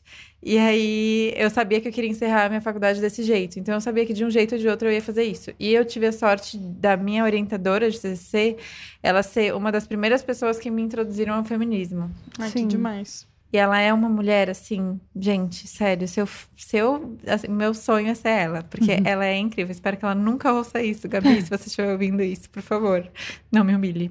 Mas ela é perfeita, ela dá uma aula de história da arte, que ela sempre, tipo, puxa para esse lado das arquitetas, puxa. Ela, o doutorado dela é sobre arquitetas invisíveis, que é basicamente, tipo, obras de arquitetos, que a gente tem como obras de arquitetos homens, que na verdade foram mulheres que fizeram que ela investiga onde estão as arquitetas da América Latina, enfim, ela é uma pessoa incrível. E aí, desde o começo, eu virei pra ela, e ela me ajudou muito quando eu tava é, criando o coletivo feminista e quando eu quase fui expulsa da facul. Ela, assim, meio que segurou as, a. Como chama isso? Segurou a barra pra mim. Uhum. E aí, ela. Eu tive a sorte de, tipo, já virar pra ela e falar: Gabi, eu não sei o que eu quero fazer, eu não sei qual é o meu tema, mas eu sei que é sobre feminismo e eu quero fazer com você. E ela falou: Lela, vamos nessa. E aí, eu me apoiei muito nela. E também, uma coisa que foi difícil é que, na, na faculdade de arquitetura. Eu tô falando muito de arquitetura, a gente tava falando de Não, trabalhar mas com eu acho arte, que é- né? é o teu Mas tu- repertório. É, tô falando do seu. TCC. Na faculdade de arquitetura, quando a gente vai fazer TCC, tem no- na minha facul tem dois TCCs basicamente que a gente faz, que é o de projeto e a monografia. E aí, então, tem dois orientadores. E aí, no, no de mono- monografia, você escolhe o seu orientador, que foi que eu escolhi ela. Mas no de projeto, você não escolhe e só tem orientadores homens. Ai, que tudo. Então eu tava com muito medo. É, eu tava com muito, muito medo de cair com. Porque acontece, aconteceu muitas vezes com amigas minhas que se formaram antes de, tipo, o cara barrar simplesmente seu projeto. Enfim, e aí eu tava com muito medo, mas eu também dei meus pulos e, tipo, descobri um cara que é incrível, que é o Ângelo, que ele orientou vários TCCs que também tinham a ver com causas sociais e tudo mais. E aí eu já grudei nele, e aí eu não caí com ele, porque era sorteio, mas aí eu virei pra ele e falei: não importa, eu vou fazer com você. E aí ele deu os pulos dele e eu fiz com ele. E aí eu consegui unir a ilustração por ideia do Daniel, porque eu tava. O, o meu TCC ele foi várias intervenções e um percurso. Era o percurso que mais ocorreram estupros num, em São Paulo Caramba. em 2018 e 2017. E, ao mesmo tempo, ele conectava esse percurso que eu descobri que, que, reco- que era muito recorrente os estupros, ele conectava dois projetos de duas, duas formandas que também tinham a ver com feminismo. Então, eu conectei esses dois projetos através de um percurso e, e intervenções na cidade, mas eram muito pequenas. Eram, tipo, um ponto de ônibus, é, que, que atendiam às necessidades da mulher. Então, iluminação, segurança, Que calçada, por causa dos, dos carrinhos de bebê e tudo mais. E, e aí, eu não tava conseguindo expressar muito bem. Aí, o Dani falou, tipo, Lela, faz ilustração para expressar, tipo, o que, qual é a problemática. Porque todos, todos, os- todas as minhas intervenções eram respostas para problemas, mas eu não tava conseguindo expressar os problemas. E aí, eu uni com a ilustração e hoje em dia... Essas ilustrações eu vendo na minha loja, tipo, tudo conectado, né? Tudo conectado. É, eu vendo. Foda. É, eu fiz uma Virou coleção até de. tatuagem. É, É, virou minha você ia tatuagem. E eu vendo camiseta, eco bag, print, tudo isso na, na loja. Ah, Tudo. Meu Deus. Case de sucesso. Foi um case de sucesso. Ai, enxugando as lágrimas. Você entregou o TCC quando? Agora, em julho. Agora. Então, é, Nossa, tipo, super faz pouquinho recente. tempo. Sim, e eu já fui chamada pra avaliar a banca no fim do ano. Ela Como- merece. Como arquiteta. Ela merece. Ela merece. Felicíssima. Ai, nossa, achei, Meu achei Deus, muito foda esse ter essa negócio. pessoa Nossa, aqui, né? eu tô tipo. E Lela, você falou dessas artistas que são grandes inspirações pra você, mas e as arquitetas? Bom, por coincidência, eu acabei de postar um, uma ilustração Ah, eu vi. da Zaha Hadid. Ela é muito foda. Que ela é uma arquiteta incrível, que, que assim, da- das arquitetas famosas todo mundo conhece. Zaha Hadid e Lina Bobardi. Uhum. Eu acho que parou pra ir pra mim, sabia? Não sei nem se eu conheço É. mais alguma. É, é comum. Até porque ninguém, a gente não aprende nem na faculdade de arquitetura, imagina quem não tá na É. faculdade. Exato. Mas a Zaha, ela é mais contemporânea, né? Ela morreu faz pouco tempo, então ela era mais inteirada nessa questão do feminismo. A, a Lina, ela não era tanto, assim. Na verdade, ela, ela até chamou as feministas de galinhas, um negócio assim, nem lembro. Caramba. Eu lembro porque quando eu fui fundar o coletivo da, da minha facul, Ia ser coletivo Lina. E aí a gente até fez, eu fiz as artes e tal. E aí alguém falou, mano, olha isso aqui da Lina. Que e aí era tipo ela xingando as isso. feministas. Aí eu, tipo, mano, vamos tirar. Mas óbvio que era outro contexto, Sim, tipo, óbvio. as coisas. Sim. Mas não ia pegar bem pra um coletivo feminista. Sim, não precisa. Mas é, é, são essas, assim. Hoje em dia, tipo, tem minha mãe, que é uma grande inspiração pra mim. Oh. Ela é perfeita, a gente conheceu um trabalho dela também. Qual é o nome dela? Maria Ogloyan. Tá Mas vocês nunca vão achar o Instagram. É melhor entrar no meu Instagram e procurar. Minha Dá mãe. uma stalkeadinha. Mas foi muito trabalho, amiga, porque na análise, um grande tema da minha análise ano passado foi tipo, nada faz sentido do que eu faço. Tipo, eu faço isso e eu faço isso também, mas eu faço também isso e eu faço isso também. E como que eu vou conectar essas coisas? E aí minha analista ficava, mas tudo é você que faz, é Tudo essa faz muito conexão. sentido. Tipo, eu vendo de fora, pra mim tá tudo assim, um círculo que, que sei lá, o, tudo. É. Porque tu não precisa ser uma, ser uma coisa só e executar só é, uma coisa é, também. É um, é um grande aprendizado isso. Os projetos Sim. da sua mãe são muito lindos. São lindos, né? site. Fica aí o merchan. Nossa, minha mãe vai me pagar, viu? Fazer esse. Mãe ou publi, ó. Essa é publi. Falando em publi, É. também agora rola isso, então, você Uhum, falou. sim. Agora rola Lela. É, produtora de Creator. conteúdo, conteúdo você sempre foi, na Sim. verdade. Uhum. Mas Ela blogueira. Ganhando Blogueira. mimo. Instagrammer. como que foi isso? Amiga, foi assim, muito rápido, na verdade.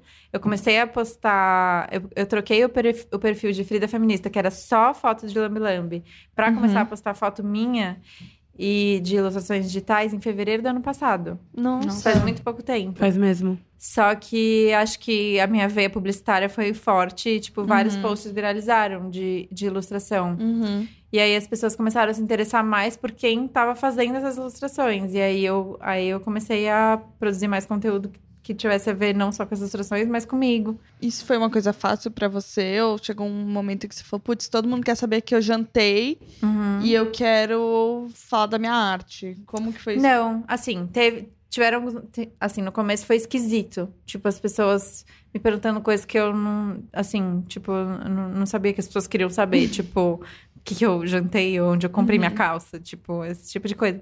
Mas depois eu acostumei muito rápido, assim. Tipo, pra mim foi muito natural. E, assim. Acho que pra mim foi mais fácil também, porque eu não fico maquiando muito meu conteúdo, sabe? Tipo, Uhum. eu, eu sou bem real, Achei assim. que você fala, eu não fico maquiando muito. Isso do tipo maquiagem. A gente, inclusive, É. te indicou falando sobre isso É, no eu último ouvi o episódio. da semana passada, foi tudo. Foi. E aí, é... e aí para mim é mais fácil, porque tipo, eu não tenho, não é um esforço pra mim. É um esforço no sentido de que quando você é produtora de conteúdo, você tá sempre trabalhando 24 horas por dia. E isso eu ainda não resolvi, minha analista que lute. Mas é... não, não é um esforço, tipo, eu não tenho que parar tudo que eu tô fazendo pra fazer um story, sabe? Tipo, eu- faço do jeito que eu tô e tal, isso pra mim foi um pouco mais fácil. Porque, de novo, é uma coisa que eu acho que também tá super conectado. Então, você vai postar um conteúdo seu, pessoal, falando, sei lá, sua opinião sobre alguma coisa. Sei lá, quando você fala de cólica, de menstruação, Uhum. isso também pode virar uma arte e- Uhum, e, Sim. É. vai rendendo sim. muito. E, tipo, eu acho muito legal, porque, tipo, no seu per- perfil parece que é, tipo, constantemente uma conversa, sabe? Tipo, uma troca muito grande. Então, desde o público que você tá fazendo até a arte que você tá postando, tipo, tá É. rolando. É, eu tento deixar tudo bem coerente, assim. Uhum. É tipo, é, a gente precisa ganhar dinheiro, óbvio, Uhum. mas eu tento sempre, tipo, ser dentro do, do meu conteúdo e não performar uma coisa que eu não sou, numa, nem, nem numa publi. Mas a gente tem que ganhar dinheiro, né? Tem algumas coisas que a gente precisa fazer. Claro. Mas isso é muito legal mesmo, que, que você reparou. Tipo, eu não sabia Uhum. que era uma coisa que dava pra reparar. Mas as minhas artes sempre são coisas da minha Uhum, vida, assim. sim. Tipo, sei lá, tô menstruada e aí eu tô com cólica e aí isso vai virar uma arte. Só que, tipo, eu já tinha postado sobre isso no Stories e aí então faz sentido, né? Uhum. Eu entendi. Foi você que postou, acho que foi você, no Twitter ou no Instagram recentemente, que não sei quem fez tal coisa, uma criança. Aham. Como que era a história? Que eu fui, nossa, é, eu- fui no. Fui dar workshop no domingo. Uhum. Uhum. E aí, a dona de uma, de uma loja de plantas, tipo, eu já tinha exposto nesse mercado onde eu dei o workshop e a gente expôs uma do lado da outra. E aí ela me encontrou no domingo e ela falou: Ai, Lela, você não sabe, eu descobri que minha filha é muito sua fã.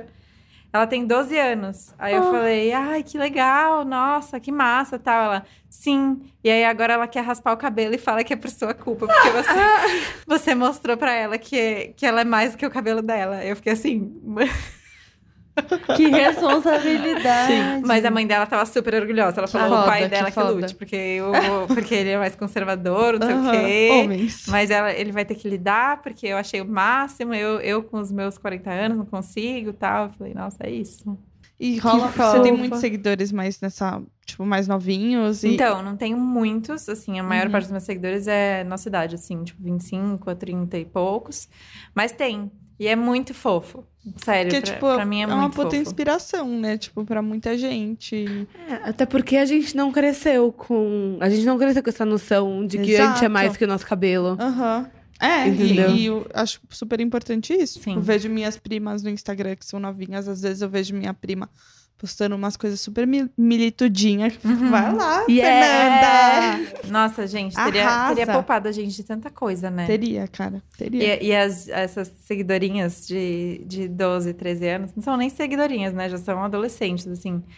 Elas são as que mais vêm me contar, assim, as conquistas, sabe? Ah. Tipo, hoje na escola o menino falou isso e eu levantei e eu falei que não. Tipo, Uhum. sabe? Eu, tipo, ai, olha a redação que eu fiz, é sobre você. E aí me manda uma foto. Eu fico, tipo, nossa, graças a Deus. que não é sobre, tipo, sei lá. O que, que a gente idolatrava quando a gente era pequeno, que era totalmente não saudável. Putz, não Muita coisa, eu é. acho. Muita coisa, é. É o Tchan. Mentira. eu não idolatrava o Tchan, mas a gente é. tinha muitas Era, tipo, referências. capa da revista Boa Forma. É, Capricho. tipo, sei lá, eu lembro de brincar de Barbie e a minha Barbie era, tipo, a dona de casa. Nada contra quem é dona de casa, mas eu não via outra possibilidade, sabe? Demorou pra eu ter a Barbie, é, sei lá, que trabalha com alguma coisa, sabe? Aham. Tipo, Isso que a Barbie, a Barbie agora tem uma puta campanha, né? Que a Barbie tem todas as Sim. profissões. Teve que se adaptar, né? Total. Não, imagina, como é que eram as Barbies, gente? Era bom. não, ainda é, né? a- Mas, assim, é, ainda é, mas, Mas né, acho que, tem, tipo, no caminho de se adaptar. Sim, eu acho que tá Talvez. todo mundo vendo que, cara, não dá mais. Uhum. Quer dizer, nem, dentro, não, não Nem é todo, todo mundo, mundo. infelizmente, por É. mais surreal que pareça. E eu acho louco porque eu vejo você falando bastante sobre cólica, sobre essas coisas, sobre menstruação, com uma nata- naturalidade que às vezes eu, que sou uma mulher de 26 anos, eu vejo e falo, tipo, mano, que foda. Tipo, eu não sei se eu conseguiria fazer isso, sabe? Uhum. Aí eu paro pra lembrar que quando eu menstruei, eu morri de vergonha. E eu lembro que tinha uma menina Sim. da minha sala que. Que eu lembro que ela ia pro banheiro segurando o absorvente dela na mão. E eu lembro que eu achava um absurdo. E eu falava, caramba, ela quer chamar atenção. Aham. todo Você lembra sabe. disso? E eu falava, ela quer chamar atenção. E, tipo, eu falo, mano, sabe, como era importante a gente. Como é importante a gente ter referências e a gente, sabe, ter essas inspirações e se construir dessa forma. Mas eu penso uma coisa que é muito engraçado, como menstruação ainda é um tabu, principalmente pra homem, né? Uhum. Óbvio que, óbvio que homem é babaca. E era uma coisa que eu sempre falava, assim, tipo, ah, tava conversando com a minha amiga, chegava um cara e falava assim, a gente tá falando de menstruação. O cara na hora ia embora, assim, era automático. Nossa. Eu até acho que foi menos tabu pra mim, mas ainda foi, né? Porque eu falei Aham. isso que aconteceu. Porque eu tive crescimento precoce. Então, Uhum. quando eu tinha sete anos, eu já poderia menstruar. Nossa. Meu E eu Deus. lembro da minha mãe e do meu pai me chamarem pra conversar e falarem: olha, é, se você for no banheiro e tiver sangue na sua calcinha, não fica preocupada, tá tudo bem. Então, tipo, dos 7 aos 11 anos, que foi quando eu realmente menstruei, Você eu tomei, eu tomei injeção, eu tomava injeção a cada três semanas pra adiar minha menstruação, Uhum. porque menstruar muito cedo poderia trazer vários Problema. problemas. Então eu já esperava, assim, já era meio que, ai, vai acontecer eventualmente. Mas ainda assim, eu lembro que, cara, foi um puta problemão que contei pra uma menina, pra uma amiga que contou pra um monte de gente. Tipo, eu fui a primeira, assim, na minha sala. E, e é um problemão, e tipo. E é sabe? bizarro, porque assim, é, eu comecei a estudar mais sobre isso esse ano. Uhum. Principalmente no estudo de espiritualidade, e, enfim, tem um livro muito massa que se chama A Origem do Mundo, eu acho, Não que é sobre menstruação. E tem um outro livro muito massa que se chama Mulheres que Correm com os Lobos. Ai, Que fala sim. sobre a essência feminina. E depois que eu. E não fala necessariamente sobre menstruação, mas sobre o feminino em si. Uhum. Depois que eu comecei a estudar isso, eu comecei a entender o quão potente é menstruar. Sim. E quão sagrado é e o que, que aconteceu pra Uhum. virar o que virou. Não, e a parte é uma parte muito importante das Muito. nossas vidas. Tipo, Não, e é uma coisa realmente, tipo, antigamente era sagrado. Tipo, as mulheres que menstruavam, elas ficavam numa tenda, uhum. menstruando e tendo insights que guiavam a comunidade politicamente. Tipo, era uma coisa realmente sagrada. E hoje em dia a gente fica com vergonha e fica Sim. escondendo. Não, e a gente tá falando de ter vergonha e tal, mas dá pra ir muito mais longe do que isso. Aquele documentário que. É, Quebrando o Tabu em português, Uhum. que tem, teve- que acho que ganhou Oscar, se eu não me engano. É, Tava, é, tá é? no Netflix. Sim, Acho não é que quebrando tabu o nome. Não é Quebrando Tabu? É... A gente falou sobre esse documentário. É, eu sei que em inglês tem um trocadilho, tipo, Mas eu sei qual é. a É o- última é o- gota, o cur- talvez. É, é o, curta que, o curta que ganhou. É. Sim. E mostra uma realidade muito diferente da nossa, que é uma realidade super privilegiada, né, a nossa, de tipo mulheres que não têm acesso a absorvente, sabe? Tipo, e isso é super real, absorvendo o tabu, É isso. absorvendo o O tabu. Dani, nosso inglês, lindo, perfeito, maravilhoso, Tem em checou inglês o o nome. nome aí? É, period, end of sentence. Ah, é, porque É, end of é, sentence, porque é um isso. trocadilho de É, period, e nesse, nesse filme e- até tem uma menina que tem que parar. Ela parou de ir pra escola, Sim. lembra? Sim. Porque ela não conseguia, ela precisava se trocar, e ela se sentia, tipo, com vergonha, ela parou de ir pra escola, simplesmente Cara, a parou de estudar. ficar com vergonha, a gente não falar sobre isso, só vai piorar tudo muito, muito. Sim. Pô, Mas- estamos falando de menstruação agora, que legal. Mas Sim. eu acho muito incrível ter meninas que te seguem, que falam disso e que você compartilha esse tipo de Uhum. coisa, principalmente as meninas são mais Uhum. novas. Sim. E também acho muito, muito, muito incrível o fato de que agora a gente tem outras opções que não sejam absorvente Sim. e que Sim. nos ajudem a ser muito mais confortável. E também Uhum. outras opções ao anticoncepcional mesmo. né? Exatamente. Total. Outro dia, outro dia, outro dia não, na verdade, ontem. Eu anteontem eu falei sobre plantar a lua, que é basicamente você coletar seu sangue e, e regar as plantas com esse sangue diluído em água. Eu tava falando sobre isso no stories, aí uma menina me mandou assim, Chocada. uma menina me mandou assim: "Lela, eu não menstruo ainda, mas mal posso esperar pra menstruar e plantar minha lua". Ai, Gente, quase chorei tudo, real. que fofa, Porque cara. pensa, tipo, um exercício que, que eu sempre falo. É tipo, pensa no dia que você menstruou, tipo, a primeira vez que você menstruou. Como foi e como você gostaria que tivesse sido? Porque pra mim foi muito traumático. O meu Tipo, também. Pra Cara, maioria das, das meninas é muito traumático. E, tipo, como você. O que, que você gostaria, tipo, que sua mãe tivesse dito, sabe? Sim. Tipo. eu lembro que, assim, não foi traumático porque eu já esperava, só que ao mesmo tempo eu fingi que nada aconteceu. aham. Eu não falei pra minha mãe, eu fiquei ali só pensando, assim, Sim. tipo... E eu lembro que minha mãe me levou pra almoçar, fez uma festinha e tal, e eu não entendia muito por que que tava Uhum. acontecendo. Então eu também acho que tem esse erro de, tipo... Ah, ela me levou pra almoçar, mas ela nem me explicava, tipo, a importância disso Uhum. e tudo mais. Nossa, isso rende só um episódio sobre É, menstruação. podemos Nossa, fazer, me né? por favor. Vamos fazer. Coitado do meu namorado, velho. Ele só todo dia falando de menstruação, ele não aguenta mais. Mas Deixa eu falar pra outras Da pessoas. próxima vez ele só dá play no podcast e fala, Lela, eu posso ir por duas horas aqui. Nossa, ele que nunca vai querer. Ele ouve todos os dias esse podcast.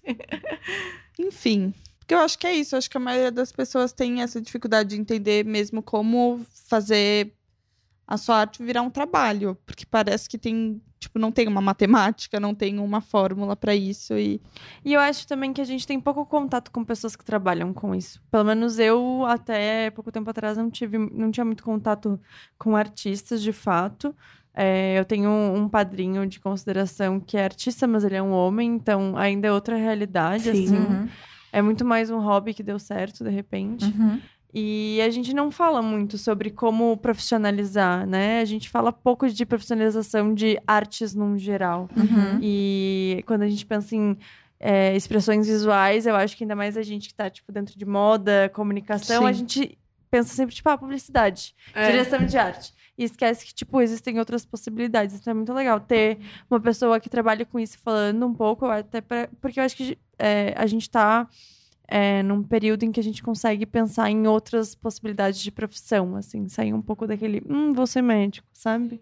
E mostrar que é possível mesmo, na verdade. Uhum, e a gente tá vendo cada vez mais também que tudo bem você não mudar de opinião, mas você fazer uma faculdade e acabar indo pra outro caminho. E que não existe uma fórmula, tipo, vou crescer. E fazer, fazer só a faculdade mesma de coisa. direito e trabalhar com isso até o resto da Uhum. minha vida, abrir um escritório, blá blá blá, blá tipo, Sim. Exato. tudo. Posso dar uma dica pra quem tá querendo começar a trabalhar com arte? Pode. Pode, mas você vai ter que ter outra dica pra sua dica da semana, então já se Não, prepara. não. A dica da semana é outra coisa. Ah, amei! Ela É, veio pronta, preparada. Ela veio pronta. É, comece a postar suas coisas. Tipo, se você não postar, as pessoas não têm como saber que você tá fazendo, a não ser que você saia batendo de porta em porta. Mas eu acho que não é muito você- prático. Não é muito prático, as pessoas vão se assustar. Então é melhor, é melhor você postar, é melhor você tomar coragem em postar, mesmo que não seja uma coisa que você acha que tá finalizada, mesmo que não seja o estilo que você acha que. Tipo, ah, eu não tenho estilo próprio ainda, não tem problema, vai postando. É, uma hora as pessoas vão perceber o que você está fazendo e vão entrar em contato e tudo mais. Faça muito networking, Sim. entre em contato com as pessoas, manda mensagem para os artistas que você admira, pergunta como que eles fizeram, enfim.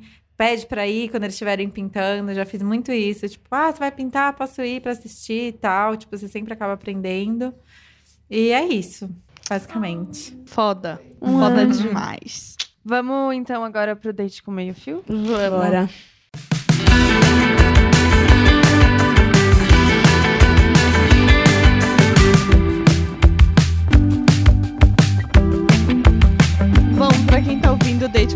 A gente faz perguntas mais pessoais pra vocês conhecerem a gente melhor. E no caso de ter um convidado, é o convidada, convidada, né? Porque praticamente não tem homens aqui. É, a convidada faz a pergunta e ela vai responder também. É, Tá. então pensa bem que você vai ter que Tá bom. responder. Mas é que eu me exponho na internet diariamente. Não sei Ah, se eu então tudo bem. Eu queria perguntar, num date. Eu tava pensando assim, quando ela me mandou, ah, você tem. pe- Pensando na pergunta pra fazer. Aí eu fiquei, ah, que pergunta que eu faço no date, geralmente? Mas aí eu pensei, mano, é muito mais legal perguntar qual foi o pior date que vocês já tiveram? Tipo, uma- a pior história de date. Nossa, eu tenho Caramba. uma Nossa, a boa. Estela tá com uma cara de Eu tive pouquíssimos dates na minha vida. Faz tanto tempo que eu não tenho date. Eu tenho uma. Que não foi um, não foi um date ruim. Ah, Acho que eu nunca tive um date assim, nossa, o pior date da minha vida. Nossa, gente, eu tô muito mal. Eu Mas- tenho muita história. Cara, eu Mas- acho que eu não, é que eu não realmente namoro faz seis anos, eu não Uhum. tive muitos dates.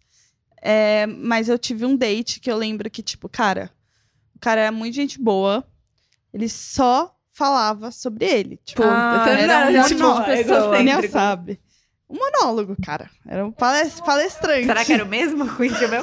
Eu tava pensando aqui no meu e eu acho que teve um date que, assim, não tinha tão nada a ver que a gente não conseguia conversar, assim. E como que, que, que acontecia? Putz, eu, a, gente- a gente falava e a outra pessoa falava assim, putz, é, né? Uhum. Gosto de cerveja. Puta Ah, que não, mas pariu. isso foi horrível. Foi, tipo, péssimo. Daí uma hora eu falei assim, acho que eu preciso ir embora. Aí eu fui embora. Mas foi, sei lá, um- no mínimo uma hora. O meu eu lembro que, tipo assim, antes desse date, eu já tinha saído com ele umas duas vezes antes. E eu lembro que eu tava muito, muito nervosa. Eu sempre fiquei muito nervosa e, tipo assim, de abrir a privada pra vomitar. Esse nível de nervoso. Meu Deus, Amiga. amiga. Sim, eu sou muito filme, filme adolescente, né? Tipo, daí, daí é, eu lembro que, tipo, eu nem tava com fome, porque eu tava, tinha, tava passando mal. Chegou lá, eu lembro que, cara, era só ele pá, pá, pá, porque eu achei, não sei o quê. E a gente tinha muita coisa em comum, ele é uma pessoa muito legal, mas, cara, era só sobre ele o tempo todo. E, ai, não sei o quê, não sei o quê. Daí eu lembro que, tipo, eu tava meio enjoada, eu fiquei comendo batata frita pra não falar, sabe? Tipo assim. Meu e daí eu Deus. lembro que depois foi assim, tchau. E tchau. Putz. Ó, o meu foi Nossa, o seguinte. Nem ele insistiu, nem eu. É, foi uma pessoa que eu conheci em redes sociais. Depois você conta em off. E, é, e a gente saiu e dessa, a gente foi num bar e a primeira coisa que aconteceu, assim, que eu falei, puta que merda. Ele tava com uma blusa linda dos Beatles. Linda, era uma blusa do caralho, assim, deu. Caralho, que blusa linda. Nossa, muito fã dos Beatles. Tipo, sabe? Eu fiquei. Aham. Nossa senhora. Dele. Só uma camiseta, nem gostando dos Beatles. Mano. Nossa, Matou aí. Mas no fim, a gente não ficou, mas no fim, as meninas, a Ranzonella vai falar. Oh, quer dizer, beijo Will, melhor Ah. amigo do meu namorado. Ai, é, ele, ele serviu pra te apresentar. É, Foi uma ponte. Foi uma ponte, a gente ficou brother, mas o date em si foi uma merda. Mas ele ficou meu amigo. E ele te apresentou, Rafa. Me Nossa, apresentou o gente, mas... Rafa. Ah, Tá. Mas foi leve essa história, foi light. É, é, acho que foi. é, eu tive um caso também com, outro, com um cara que a gente já tava saindo há algum tempo e ele era gamer. Começou bem. Ele era gamer real, Todos assim. põem a mão na festa, olham pro nada, Eu não sei nem não o que E- que vem. E aí eu lembro que eu tava dormindo na casa dele, eu tava fazendo TCC, era que eu tava fazendo TCC. E eu fui na casa, na casa dele escrever meu TCC enquanto ele jogava games, enfim. E daí... Que é isso que, é, é isso que game- gamers É fazem. gamer Ai, sabe? homem hétero, puta E que ele, pariu, era, né? e ele, é, ele fazia faculdade, acho que ele faz faculdade de design de, de game.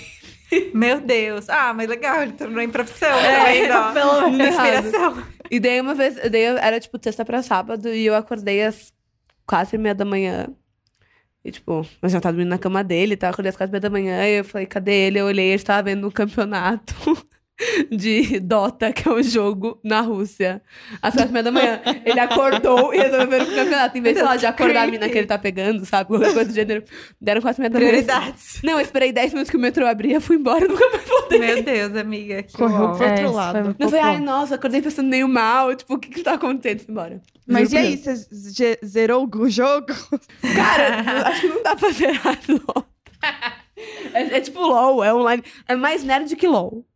Entendeu? Não sei o que é isso E daí, também. nossa, e ele ficava conversando com os League amigos. Ah, tá. Gente, foi acho que umas três semanas que eu só tava lá porque era bom, entendeu? Porque. Ixi, amiga, guerreira. Persistiu. Conta o seu. Gente, o meu. Eu não sei se é o. Acho que é o pior date. Eu tenho muitos dates ruins, gente. Tem uma grande coleção. Vou contar talvez o mais engraçado. Teve uma vez que eu tava. Eu tinha ficado uma vez com um cara. E aí a gente, tipo, tinha ficado numa viagem. A gente voltou e ele falou: Ah, vamos, vamos sair e tal. Beleza. E aí foi uma aula na minha. Eu tava, tipo, de manhã, eu tava na facul. E aí era uma aula que era no Ibirapuera. Aí ele falou: Ah, eu vou te buscar, a gente toma um açaí. Só que eu tava sem celular. Tipo, aquela época roubaram meu celular no carnaval e aí eu tava sem celular. Aí eu falei, ah, eu vou estar na Oca. Me encontra aqui. Beleza, eu fiquei lá plantada. O cara não chegava, não chegava, não chegava. E eu, tipo, sem celular, sem saber. Aí ele apareceu, Que gente, horrível.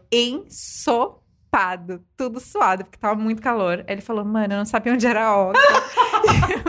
Calma, fica pior.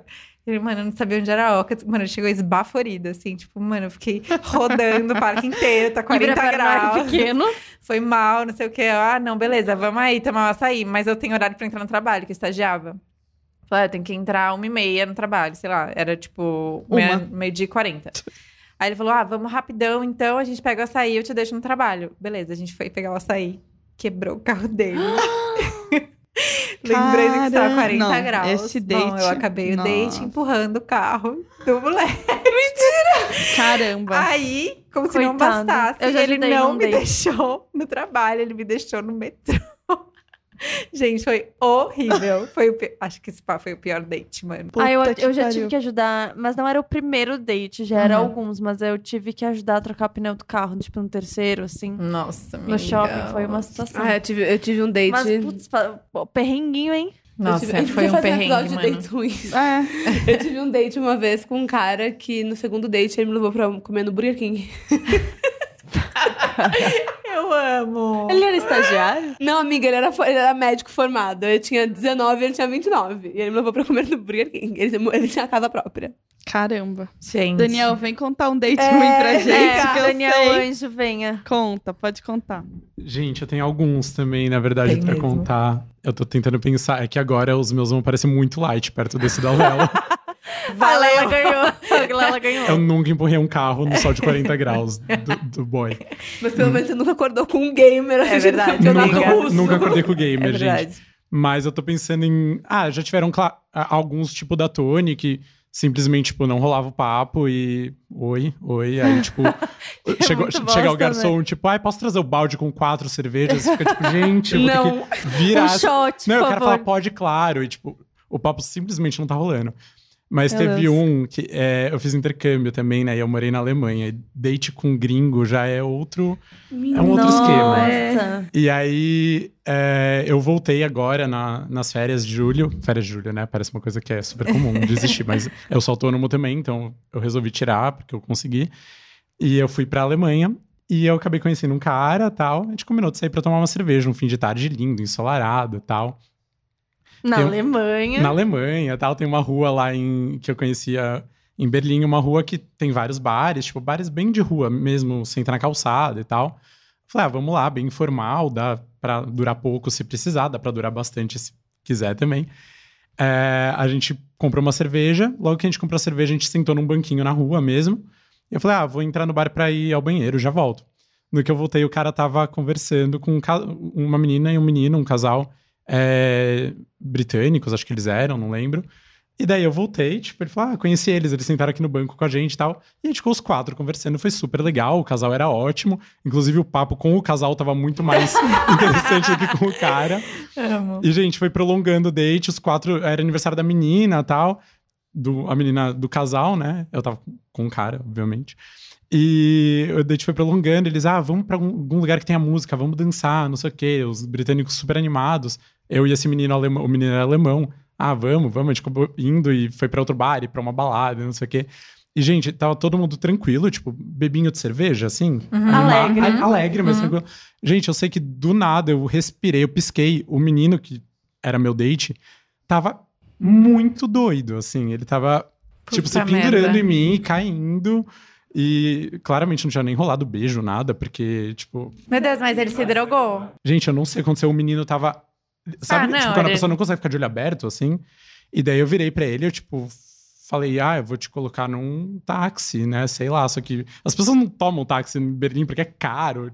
O que, que você faz com o gringo, tipo, que você não conhece, que tá drogado? Gente. Gente, exato. E e daí eu, eu, tipo, eu consegui, eu parei um táxi na rua pra ele, ele, tipo, se Nossa, pendurando em esse é o mim e perrengue tal. chique real. Perrengue chique. É, Sim, date gente errado na me nota Europa. que é- esse vale a pena.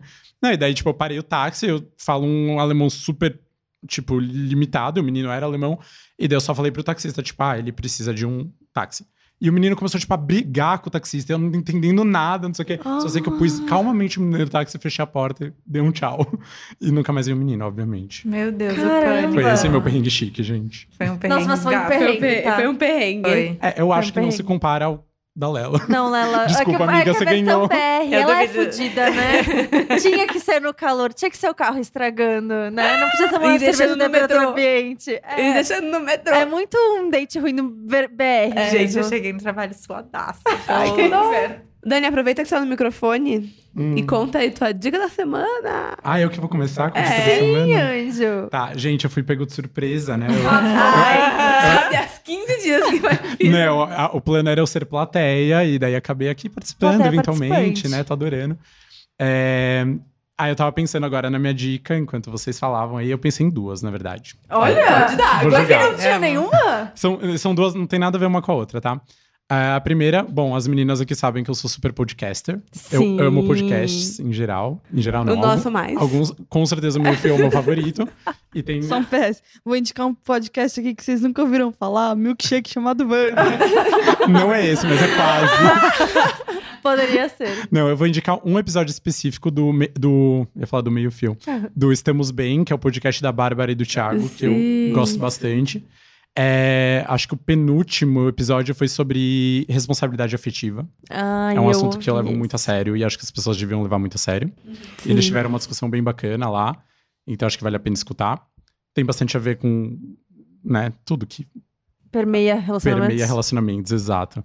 Então acho legal. E a outra dica que não tem nada a ver é um grupo de teatro que eu sigo no Instagram, que eu e a Estela a gente adora, que é o Núcleo Experimental. O Instagram deles é arroba núcleoexp. E, bom, explicando rapidamente, é um grupo de teatro independente. E além do grupo de teatro, eles têm um espaço físico na Barra Funda, que é um teatro super aconchegante, pequenininho, bem legal. E eles têm uma agenda muito bacana.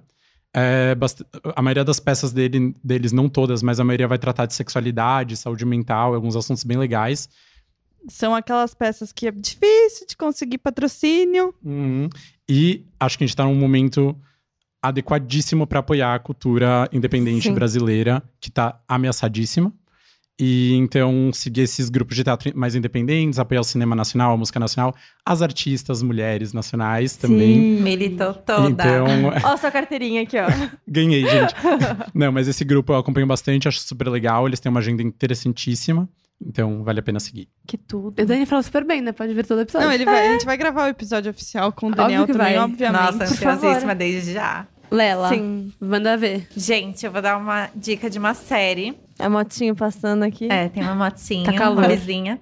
É, é uma série na Netflix que eu estou obcecada. Não sei se vocês já viram, chama Crazy Ex-Girlfriend. Ah, é, eu conheço, Não. nunca vi, mas. é. Gente, eu não dava nada pra Eu essa série. Eu achei, que ia ser, eu achei que ia ser assim.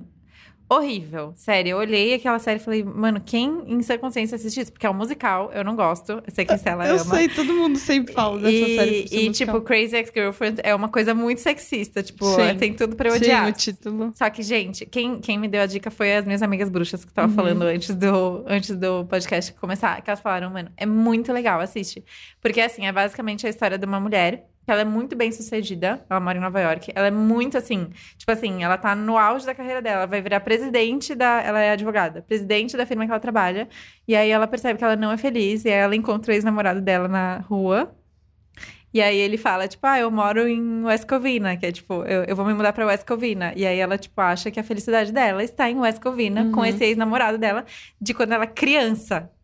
E aí ela começa a fazer umas loucuras pra ir atrás desse homem. Tipo, claramente passaram 20 anos. Uhum. E não tem nada a ver ela ir atrás desse homem. E aí você. Só que aí, tipo, são umas loucuras que às vezes você olha e fala, mano, eu já fiz isso. Sim. Tipo, eu já me humilhei dessa forma por um homem. então é Acontece. muito legal. Fica a dica aí. E, e, tipo, massa. era música. Mas você assistiu por, causa de, por indicação das suas amigas bruxas. Sim, é. Porque senão, tipo assim, é musical, não tem nada a ver comigo, mas fui assistir. É, né? Tipo, eu fui assistir porque assim, elas falaram assim: ah, é- eram duas meninas. Aí uma delas falou, eu amo musical, e a outra falou, eu odeio. Mas é que as músicas são muito debochadas, então é muito Uhum. engraçado. Tem até uma música sobre feminismo que é, que é tipo. Arrastando o feminismo dessas meninas que fica tipo, eu sou feminista, mas você é gorda, tipo, sabe? Sei. Como se fosse uma coisa ruim e tal.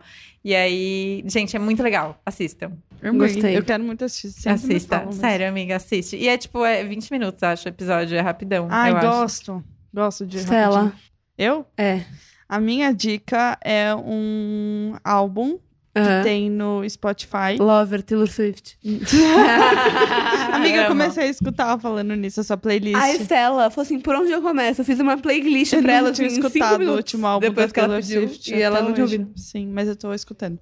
Não, o álbum é o, a trilha sonora do musical Moulin Rouge, da Broadway, que entrou no Spotify recentemente, acho que nas outras plataformas também.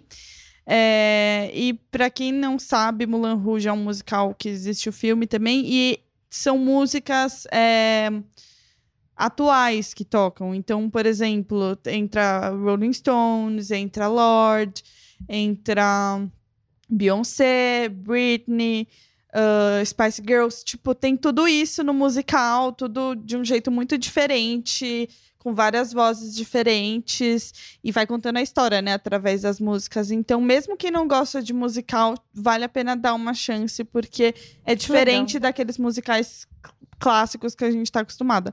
Então, vale muito a pena ouvir. E o cara que canta, o ator que é o personagem principal, ele é o Aaron, eu não sei falar sobre o sobrenome dele, Steve, sei lá. Que ele é- era o primo do Nate de Gossip Girl na série. ele faz vários musicais, ele é lembra? incrível, ele é incrível. E é isso. Gente, a minha dica é um podcast de storytelling, mas é de terror em partes. Então precisa ter um pouquinho de estômago pra ouvir, talvez. É, se chama Doutor Morte. Na Nossa. verdade, ele é um podcast gringo que ele acabou de ser traduzido pro, pro português. Eu ia falar pro brasileiro, é ótimo. Pro português. E ele conta a história de um médico eh, ameri- norte-americano que basicamente praticava erros graves em Caramba. cirurgias de propósito. E aí é toda a história contada, contada é, pelas pessoas, tipo, por médicos que notaram os erros e denunciaram, enfim. É muito legal, muito legal mesmo. É um pouquinho pesado, já tô deixando esse aviso, mas pra quem não é curte... pra todos. É, mas pra quem Uhum. curte, tipo, é meio que uma série, assim, só que ouvida e eu tô adorando bastante. É muito. Adorei. É Sim. bem É. chocante, na verdade. A minha dica, eu vou dar a dica de Modern Love, que é a série da Amazon. Mas não só a série, pra quem não sabe, Modern Love é uma coluna do New York Times que existe desde 2004. Nossa, eu não sabia. É, Uhum. E são pessoas comuns que escreviam pro New York Times, o New York Times selecionava e publicava. Só histórias de amor? Só histórias de amor. E daí por isso que você não sabe se são reais ou não, entendeu? Porque como são de Hum, pessoas tá, entendi. terceiras. É, e daí, desde 2015, acho que 2015 ou 2014, o New York Times fez o podcast do Modern Love, que eu escuto já há bastante tempo. Que é, eles convidam atores famosos pra ler os contos. Daí vira e mexe, eu choro no trabalho, é ótimo. é, eu ouvindo, é ótimo.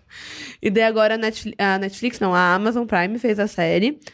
E já foi, é, já foi confirmada a segunda temporada.